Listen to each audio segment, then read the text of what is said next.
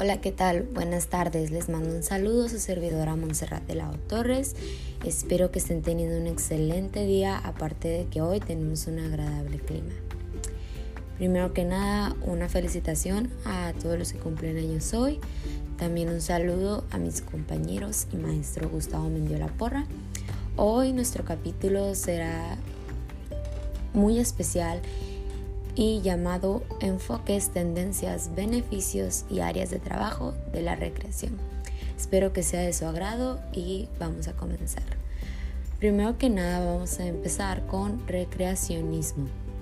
El recreacionismo eh, considera la recreación como un aglomerado de actividades que tienen como fin el de divertir para trabajar en contra del cansancio y el aburrimiento por las acciones cotidianas y de la vida social que hacemos pues claramente como dice siempre y sacarlo algo de algo que no hagamos común y como dijo ahí de trabajar en contra de nuestro cansancio y aburrimiento el recreacionismo centra su análisis en los espacios y medios como instalaciones, técnicas de trabajo, instrumentos, eh, materiales, entre otros. Su fin es eh, el uso del tiempo libre, el uso del tiempo liberado de obligaciones en forma placentera y saludable. A partir de lo que acabamos de decir, de lo que acabo de decir, podríamos decir que la recreación en sí es una actividad o varias actividades conjuntas en ellas que mm, eh, tiene un lugar en tiempo liberado de obligaciones exteriores. El sujeto, o sea, nosotros elegimos, optamos y decidimos. Y lo que trata de hacer es provocar eh, pues un placer, diversión, entretenimiento y alegría. Eh, las actividades más representativas y exclusivas es el juego en sí. Eh, se suele, el recreacionismo se suele considerar la ah, como ya mencionamos, perdón, son las sumatorias de actividades que tienen lugar al fin de cada día, de cada semana o, cada, o hasta en las vacaciones. Cada acciones tendrían como único fin, eh, como mencionamos, pues divertirnos y quitar el cansancio y aburrimiento de lo que hacemos eh, siempre o común. Algo que vamos a también hablar sería de la animación sociocultural. Esta animación proviene del campo sociológico, preocupados eh, de nuestra participación social y la educación popular que debimos proporcionar a los conocimientos y actividades para nosotros el individuo a través de acciones grupales o simplemente que no solo se comprenda como un medio sino que aspire que aún pueda transformarse. Se podría plantear como así como la animación sociocultural eh, que es disfuncional al sistema social en que participa y que genera, eh, no critica ni, ni modifica. Eh, en sí es un modelo de análisis de la realidad que desarrolla métodos y técnicas en un pro de un cambio social, cultural y personal. su segundo sería el conjunto de técnicas para desaburrir, desaburrir ratificando el conformismo. Entonces hablaríamos de la animación sociocultural. Continuamos con la recreación educativa. La recreación educativa es la tercera visión de la recreación. En sí esta recreación es la menos conocida y desarrollada porque tiene sus distintos motivos. Eh, uno de ellos es que su concepción es reciente si bien se practica desde hace tres décadas en nuestro país, a diferencia de la animación sociocultural, eh, es la animación sociocultural que fue nacida como propuesta concreta de adultos. La recreación como ámbito de la educación no formal nace desde la educación infantil o extraescolar y para ser complementaria de la escolaridad. En sí la recreación educativa se refiere a la pedagogía. Sí, porque, perdón, eh, para cada una de sus acciones y tiene fuera el ámbito de la escolaridad, eh, en alguna manera es el complemento. Ok, ah, continuamos con las tendencias de la recreación. Hoy en día nos damos cuenta que los niños ya no juegan con, bueno, los niños ya no juegan con carritos, muñecos, ni pelotas, o de que simplemente el hecho de que salen a jugar, eh, mm, tirarse, dar vueltas, o sea, simplemente esas cositas que eran simples, ya, ya, no, ya no es así. O sea, ya no se hace lo que antes se acostumbraba a hacer. Ya hoy en día aceptamos que la tecnología ha avanzado y dejamos esas cosas en el pasado.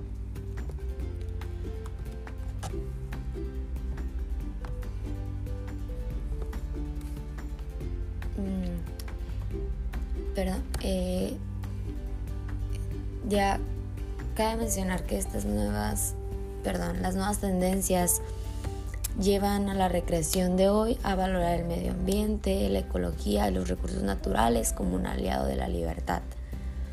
El reconocimiento por el... Ah, perdón, y el reconocimiento en sí por el otro. En sí ya es tiempo de cambiar y de ver el mundo diferente. Es necesario que como profesionales nosotros de la educación física y el deporte, la recreación y la recreación entendamos cómo es cómo está planteado actualmente en el mundo.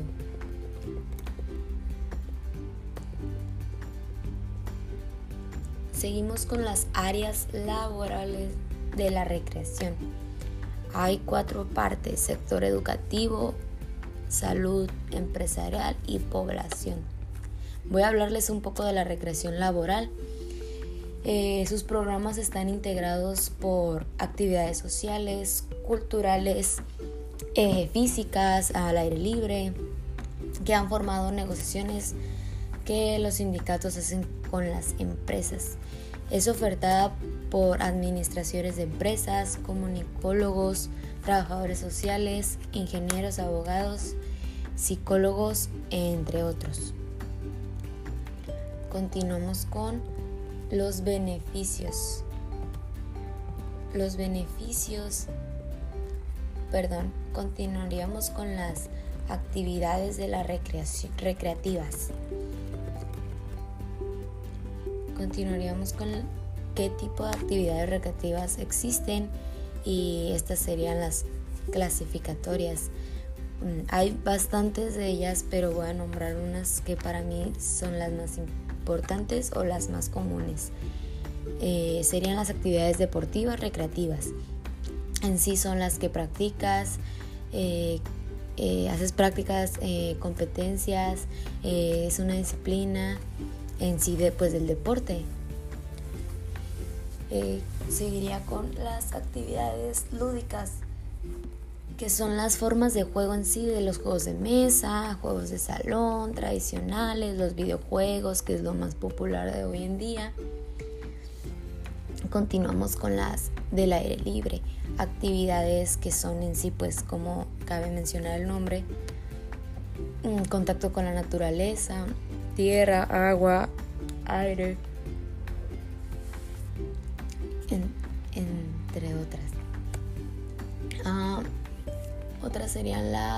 actividades sociofamiliares, familiares, que ya ahí sería asistir a fiestas, eventos, reuniones, realizar visitas con amigos, familiares, comunicarse entre ellos y participar entre otras actividades de la comunidad.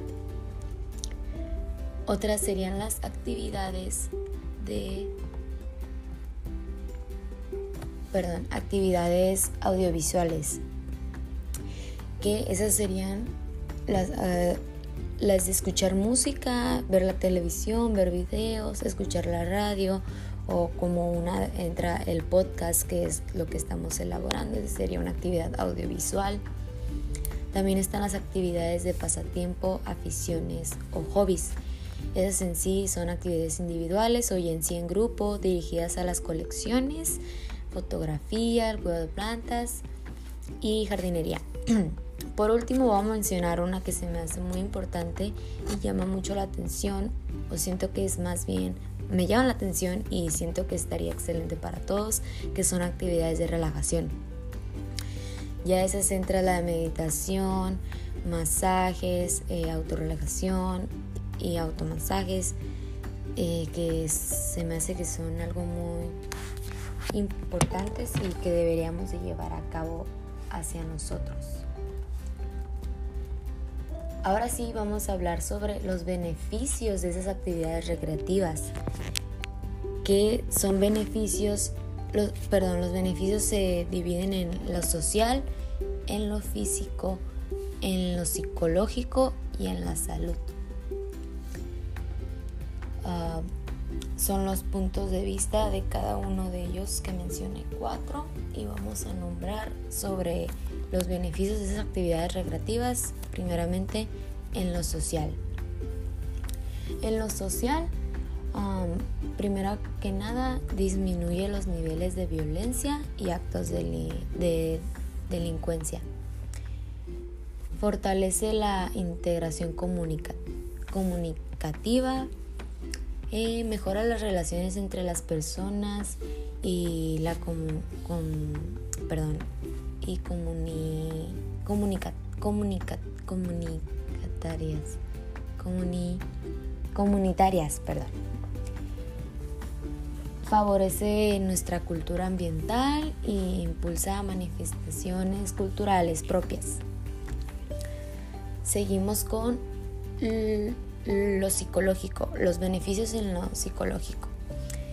Eh, eleva la autoestima, eh, la autoconfianza, la seguridad y la autoimagen.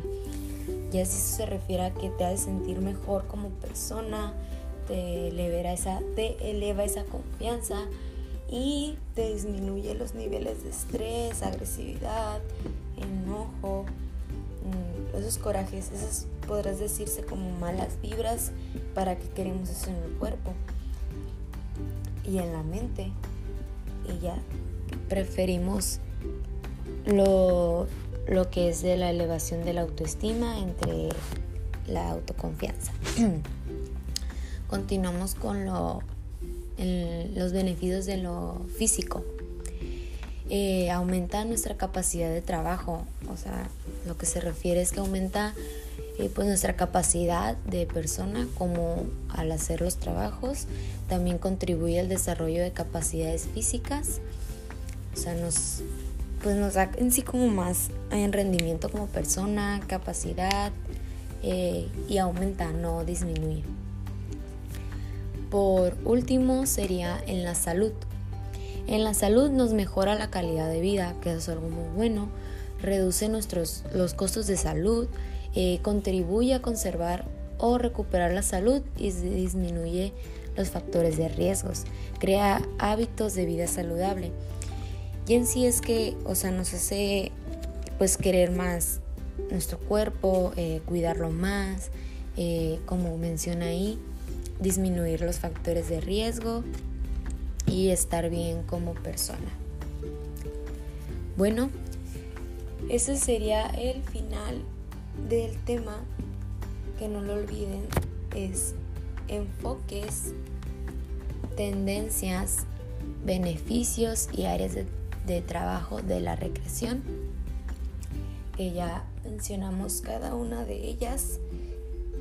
Y en sí la recreación, recuerden que es una actividad o varias para quitarnos el cansancio, el aburrimiento de nuestra vida diaria, pues de que ah, siempre eh, me levanto, hago tarea y voy a entrenar. Bueno, pues la recreación es de que cada tiempito libre que tengamos nos haga divertirnos de una manera pues también saludable, no algo malo y espero que les haya gustado y que se les haya quedado claro. Este tema es algo muy importante que todos deberíamos de considerar ya que lo llevamos a cabo y podemos trabajar en ello. Eh, vuelvo a mandar un saludo a mis compañeros y a mi maestro. Espero que tengan un excelente día, eh, buen inicio de semana y nos vemos en el próximo capítulo. Muchas gracias por escuchar y estar. Eh, que tengan buen día.